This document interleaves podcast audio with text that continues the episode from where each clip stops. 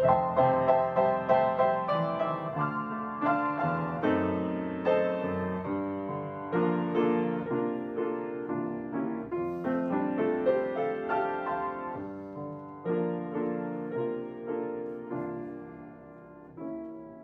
es martes 26 de julio. El título de instrucción de esta semana, lección número 5, es Calor Extremo. Parte del serial El Encrisol con Cristo, que es nuestro estudio de este trimestre. Servidor David González, nuestro título de hoy es Sobrevivir mediante la adoración. Hay maldad en nuestro mundo pero no todo el sufrimiento es el resultado de una conducta pervertida. Se nos presenta a Job claramente como un hombre a quien el Señor permitió que Satanás afligiera.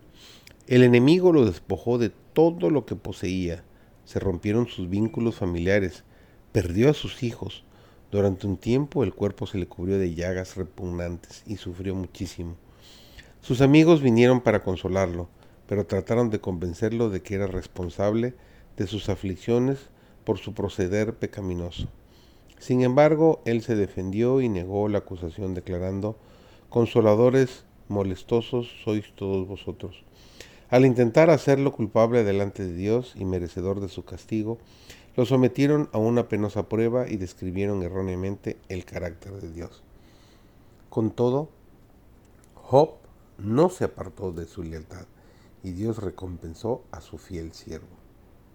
Hemos vivido la misma copa de aflicción, pero estaba mezclada con gozo y descanso y paz en Jesús. Él hace todas las cosas bien. Nuestro Padre Celestial no aflige ni entristece voluntariamente a los hijos de los hombres. Este mundo es el escenario de nuestras pruebas, nuestros pesares y dolores. Estamos aquí para pasar la prueba a que Dios nos somete. El fuego debe ser avivado hasta que se consuma la escoria y nosotros salgamos como oro purificado en el horno de la aflicción. Saldrá luz de estas tinieblas que a veces a usted le parecen incomprensibles. Nos dice Job 1.21, Jehová dio y Jehová quitó, sea el nombre de Jehová bendito.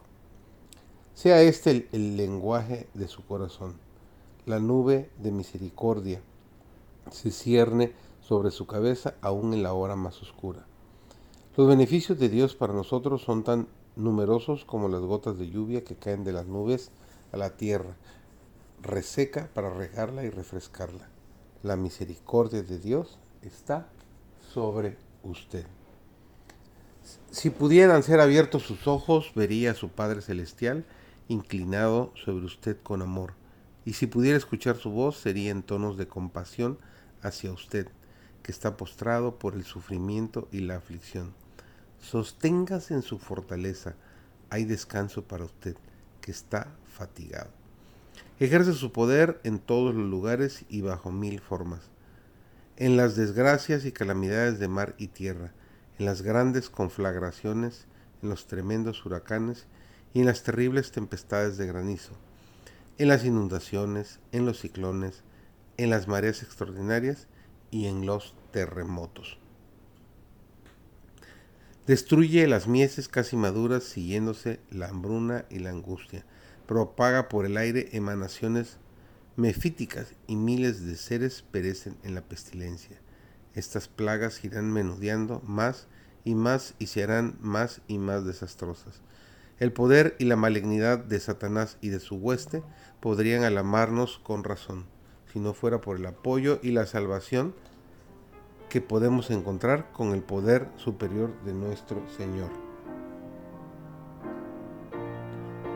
Los que siguen a Cristo están siempre seguros bajo su protección. Ángeles de gran poder son enviados del cielo para ampararlos. El maligno no puede forzar la guardia con que Dios tiene rodeado a su pueblo.